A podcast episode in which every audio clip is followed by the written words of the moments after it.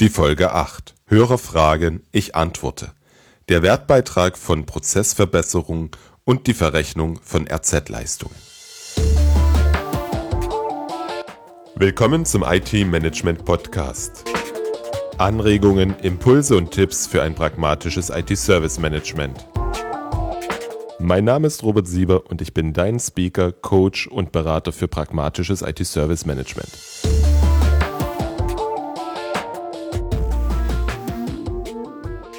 Den Podcast nehme ich am 10.3., also heute vor zwei Tagen auf. Irgendwie ist dieses Mal alles etwas knapp geworden. Heute, also am 12.3. um 9.30 Uhr, veranstalte ich ein Webinar zum Thema Obashi und die Anwendung der, dieses Werkzeugs im Service Management. Die Vorbereitung hat mehr Zeit in Anspruch genommen, als ich gedacht hatte. Es ist sicherlich auch nicht so günstig von mir, eine Podcast-Folge und ein Webinar auf den gleichen Tag zu legen. Egal, wie du hörst und dann im Anschluss vielleicht auch gleich siehst, wird alles rechtzeitig fertig. Davon bin ich überzeugt. Wenn du dich für das Thema Obashi interessierst und es zum Webinar nicht schaffst, dann verlinke ich in den Show Notes die Aufzeichnung. Und in der nächsten Podcast-Folge werde ich unter anderem über Obashi sprechen. Das Thema wird die Modellierung von geschäftsfokussierten IT-Diensten sein. Nun aber zum Thema von heute. Ich hatte den Aufruf gestartet, dass du mir dein größtes IT-Service-Manage-Problem mitteilen solltest und ich dir garantiert darauf antworten werde. Völlig kostenfrei. Jung und naiv wie ich nun mal bin, dachte ich, das ist ein super Angebot. Kann keiner widerstehen. Meine Sorge war viel eher, wie ich die ganzen Fragen beantworten soll. Ich rechnete mit einem schieren Ansturm. Einige Wochen später muss ich rekapitulieren, dass die Annahme in die Kategorie der grenzenlosen Selbstüberschätzung gehört. Das Ergebnis war für mich entmutigend. Zwei Fragen habe ich bekommen. Das hat mich wirklich ziemlich demotiviert. Aus diesem Grund habe ich auch den beiden Fragen noch nicht geantwortet. Ich weiß, das ist ziemlich blöd. Es gab irgendwie immer Wichtigeres zu tun. Damit ist jetzt Schluss. Ich danke den beiden Mutigen für ihre Frage und werde diese heute hier im Podcast beantworten. Warum habe ich mich für den öffentlichen Weg entschieden? Das hat zwei Gründe. Erstens, ich glaube, dass beide Fragen von grundlegender Bedeutung sind, so dass auch du davon profitieren kannst. Zweitens, hast du die Möglichkeit, deine Gedanken dazu als Kommentar unter www.different-thinking.de slash 008 beizutragen und mit anderen Hörern in den Austausch zu treten. So können wir alle voneinander profitieren, quasi wie eine kleine Community. Dann lass uns gleich mal mit der ersten Frage beginnen. Oliver fragt, ich habe viele Ideen für die Verbesserung der ITSM-Prozesse. Oft scheitere ich allerdings daran, Geld von den Stakeholdern dafür zu bekommen, da der Business Case dafür nicht garantiert werden kann. Hier also die Frage, wie kann der Wertbeitrag der ITSM-Verbesserungsprojekte so aufbereitet werden, dass ich das Geld für solche Projekte nachgeworfen bekomme? Diese Situation kennst du bestimmt auch. Du hast eine Idee, bist davon überzeugt, dass das funktionieren wird und dann musst du einen Business Case rechnen. Zum Thema Business Case schreibt Wikipedia. In der Praxis wird ein Business Case oft auch im Vorfeld eines Projektes angewendet, um die Wirtschaftlichkeit des Projektes zu untersuchen und die Auswirkungen auf das Geschäft darzulegen. Durch eine Analyse von Nutzen, Aufwendungen und Risiken trägt er dazu bei, dass die Ressourcen von Unternehmen auf die erfolgsversprechenden Projekte konzentriert werden. Den Link zu Wikipedia schreibe ich dir in die Shownotes.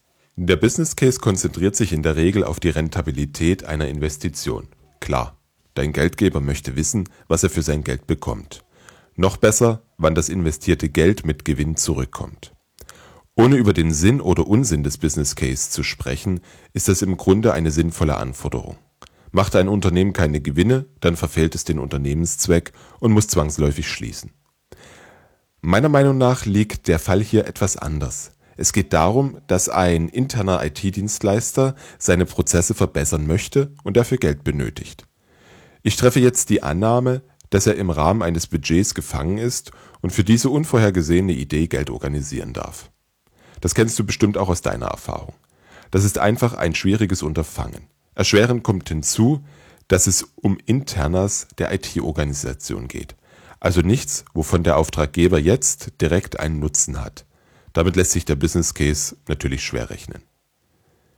Stell dir mal folgendes Szenario vor. Es ist Donnerstag, 18 Uhr und du gehst wie gewohnt ins Fitnessstudio. Dir fällt auf, dass in der einen Ecke eine Leinwand, ein Beamer und einige Menschen in Anzug stehen. Diese sprechen jeden Besucher an und zeigen ihm auf dem Beamer Grafiken und Zahlen. Sie sprechen auch dich an. Du erfährst, dass sie eine tolle Idee haben, wie sie die Trainingsbetreuung verbessern können. Sie erklären dir, was das alles für Vorteile für dich hat und wie sie es umsetzen wollen. Und am Ende sagen sie dir, dass sie dafür im Vorfeld von dir 1500 Euro haben wollen und dass sie noch 500 andere Mitglieder für diese Idee gewinnen müssen. Klingt ein wenig abwegig, oder? Du und ich würden erwarten, dass das Fitnessstudio die Idee umsetzt, wenn es davon überzeugt ist. Gegebenenfalls würde der Beitrag steigen, das unternehmerische Risiko müsste das Fitnessstudio schon selbst eingehen.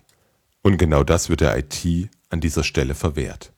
Aufgrund der Art und Weise, wie IT im Unternehmen aufgehangen ist, ist sie selten in der Lage, das unternehmerische Risiko einzugehen. Oder anders ausgedrückt, wir ITler müssen in vielen Fällen unseren Auftraggeber um Geld bitten, um unsere eigenen Prozesse und Werkzeuge in Ordnung zu bringen oder zu verbessern. Wir haben gar nicht die Möglichkeit, mit Hilfe gut kalkulierter Verrechnungspreise Gewinne zu erwirtschaften und diese wieder zu investieren. Das ist ein grundsätzliches Problem und hilft Oliver natürlich kurzfristig nicht weiter. Es zeigt aber, dass die Art und Weise, wie die IT sich aufstellt und überdacht und geändert werden sollte. Ich möchte noch zwei konkrete und aus meiner Sicht umsetzbare Möglichkeiten zur Diskussion stellen. Variante 1 ist die Ermittlung des Wertbeitrags einer solchen Veränderung auf eine andere Art und Weise. Grundannahme ist dabei, dass sich der wirtschaftliche Erfolg einer Prozessverbesserungsmaßnahme im Grunde nicht vorhersagen lässt. Die Idee einer Prozessverbesserung ist in den wenigsten Fällen damit unmittelbar mehr Geld zu verdienen. Es sollen meist konkrete Veränderungen erzielt werden. Und genau an dieser Stelle müssen wir ansetzen. Dr. Peter Samulat beschreibt in seinem Buch Vom Verschwinden der IT-Organisationen im Unternehmen, den Link dazu findest du in den Shownotes, eine Methode zur Ermittlung des Wertbeitrags der IT. Grundaussage ist, dass die zu erzielenden Veränderungen im Vorfeld eines Projektes benannt und mit Messpunkten versehen werden. Also, ab wann zählt ein Projekt als erfolgreich? Diese Messpunkte werden im Laufe des Projektes erfasst und kontrolliert. Ganz klar, weg von der monetären Betrachtung, die im Nachgang sowieso nur schwer zu überprüfen ist. Hin zu einem messbaren Ergebnis. Ich möchte dir ein Beispiel geben.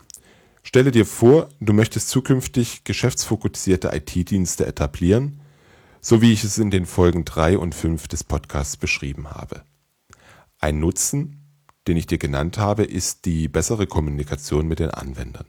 Die Frage ist, welche konkrete Veränderung möchtest du mit erzielen und wie äußert sich diese? Das ist keine leichte Frage. Darüber habe ich auch eine ganze Weile nachgedacht. Ähm, die Veränderung, die du erreichen möchtest, ist die volle Konzentration der IT-Aktivitäten auf die Unternehmensprozesse und die Anforderungen aus dem Geschäftsmodell des Unternehmens. Mögliche Messwertkandidaten sind auf den ersten Blick das Ergebnis der Zufriedenheitsumfrage des Helpdesks, Anzahl von Eskalationen wegen nicht eingehaltener SLAs oder die Anzahl von Störungen nach Changes. Zufrieden bin ich mit diesen Messpunkten nicht wirklich, da sie nach innen gerichtet sind, in die IT-Organisation. Ein nach außen gerichteter Messwert ist die Frage an beispielsweise die Führungskräfte oder die Mitarbeiter, wie gut versteht und unterstützt die IT das Geschäft und die Abläufe innerhalb ihrer Abteilung. Diesen Wert kann ich über Befragungen regelmäßig erheben und so feststellen, ob das Projekt in die richtige Richtung läuft. Das ist prinzipiell schon ein guter Messwert, allerdings muss man jetzt an der Stelle noch schauen nach Messwerten, die sich vielleicht sogar automatisch ermitteln lassen. Der Schritt ist nicht trivial. Es lohnt sich für alle Veränderungen, die im Rahmen eines Projektes durchgeführt werden. Du darfst dir dabei Gedanken machen, welche Veränderung du erreichen möchtest. Prüfen, ob diese Veränderung sinnvoll ist, werden deine Geldgeber. Der Vorteil ist, dass die Investitionsentscheidung von dem rein monetären Ansatz entkoppelt wird.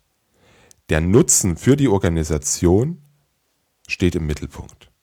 Dr. Samulat stellt die Methode anhand von IT-Services vor. Er definiert vier Messkriterien. Erstens die Nutzungsintensität der ITK-Services, IT- und Kommunikationsservices, die Prozessperformance, den ITK-Ressourceneinsatz und die ITK-Ressourcennutzung. Wenn du wissen möchtest, was sich dahinter versteckt und wie die Methode funktioniert, dann findest du einen Link zu dem Buch in den Shownotes unter www.different-thinking.de slash 008. Aus meiner Sicht ist das Buch eine klare Leseempfehlung. Ich hatte es innerhalb von zwei, drei Tagen durchgelesen und erstmalig eine Rezension auch auf Amazon veröffentlicht. Ein zweiter Ansatz ist einfach anfangen. Klingt für dich vielleicht doof, aber Tatsachen schaffen hilft meistens. Ich meine damit zu schauen, was mit den zur Verfügung stehenden Mitteln oder in einem kleinen, abgegrenzten Bereich erreicht werden kann. Dieses Ergebnis muss so signifikant sein, dass die Geldgeber gar nicht anders können, als zuzustimmen. Häufig fehlt nämlich einfach der Glaube an das prognostizierte Ergebnis oder die Auswirkung der Verbesserung ist für die Stakeholder nicht greifbar. Ihnen fehlt die Vorstellungskraft oder sie haben für das konkrete Problem eine ganz andere Wahrnehmung. Das Stichwort VIP-Service kennst du sicher.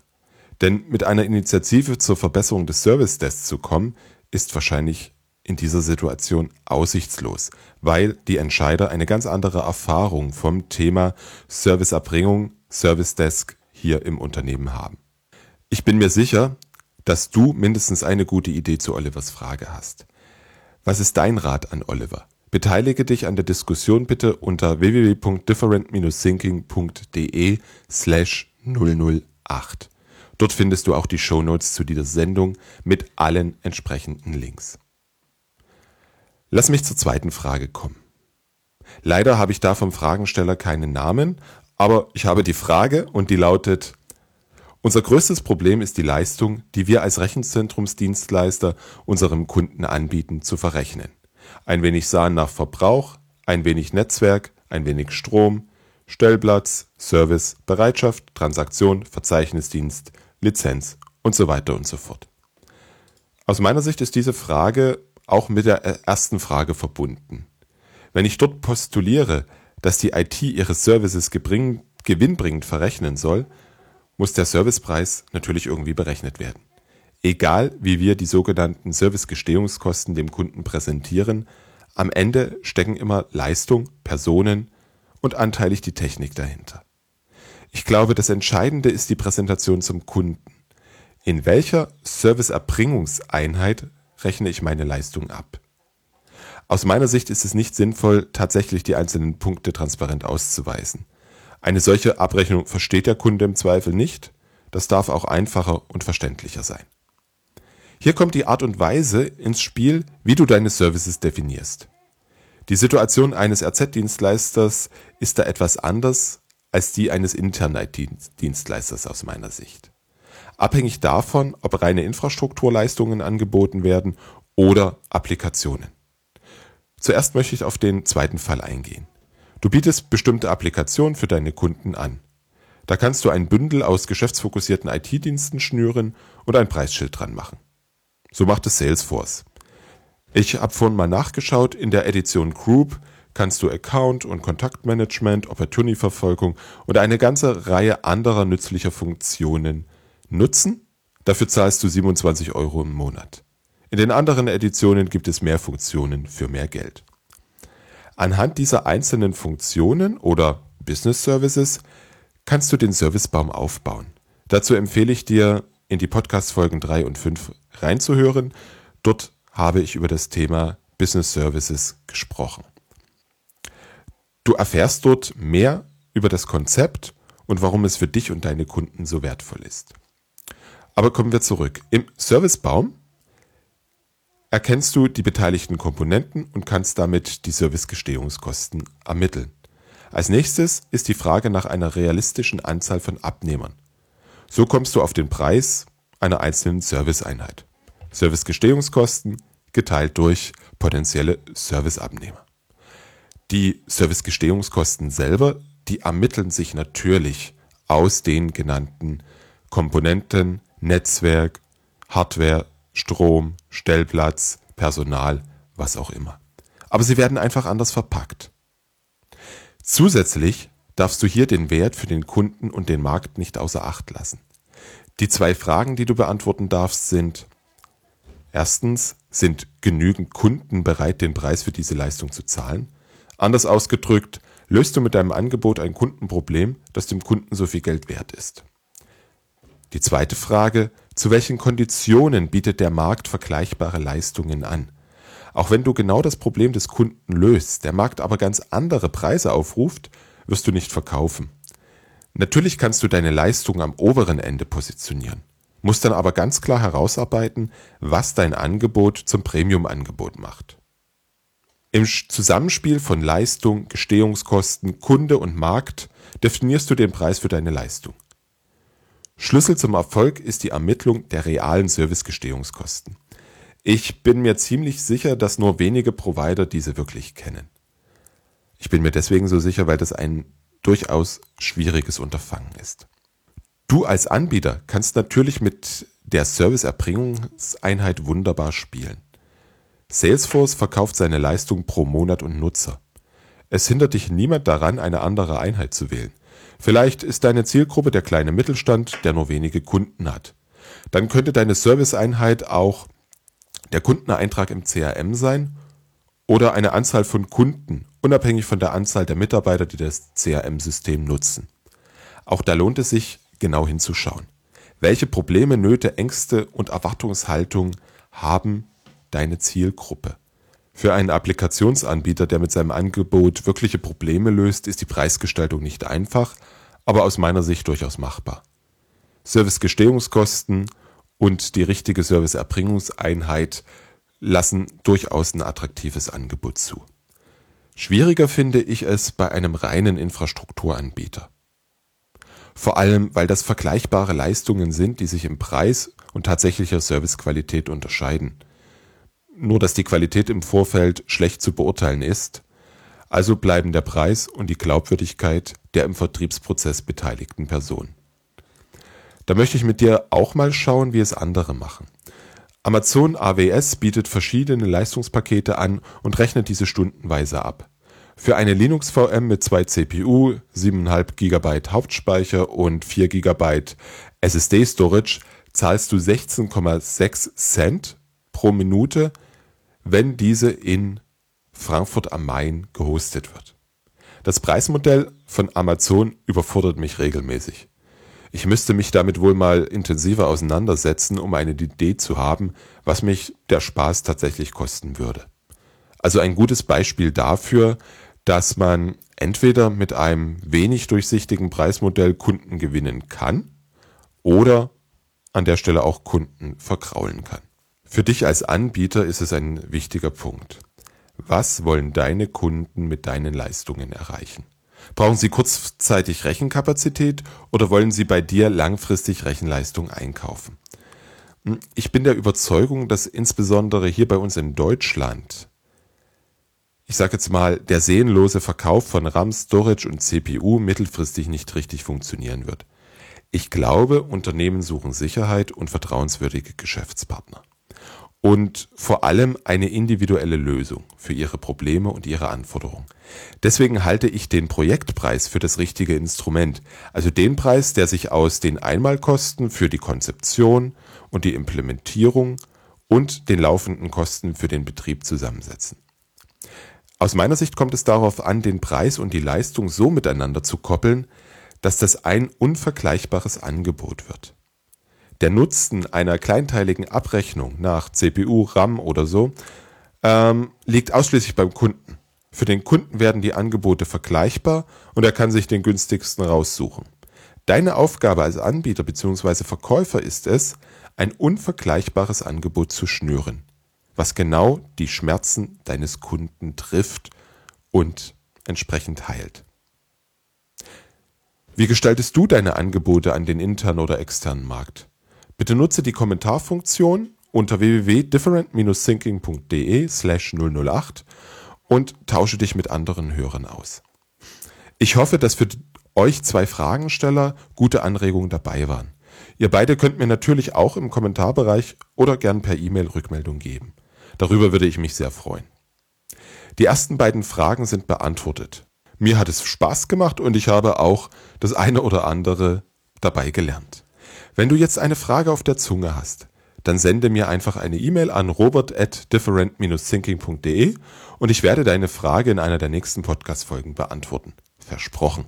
Und dieses Mal rechne ich mit ganz wenig oder gar keiner Resonanz auf das Angebot. Sicher ist sicher. In der nächsten Folge wird es um die Modellierung von geschäftsfokussierten IT-Diensten gehen. Ich werde dir erklären, wie ich dabei vorgehe und welche Hilfsmittel ich dazu nutze. Wenn du den Podcast das erste Mal hörst, dann höre dir bitte Folge 3 und 5 an, damit du weißt, wovon ich spreche. Links findest du in den Show Notes unter www.different-thinking.de slash 008. Ich danke dir fürs Zuhören. Bis zum nächsten Mal. Herzlichen Dank fürs Zuhören. Mein Name ist Robert Sieber und ich freue mich, wenn du demnächst wieder reinhörst.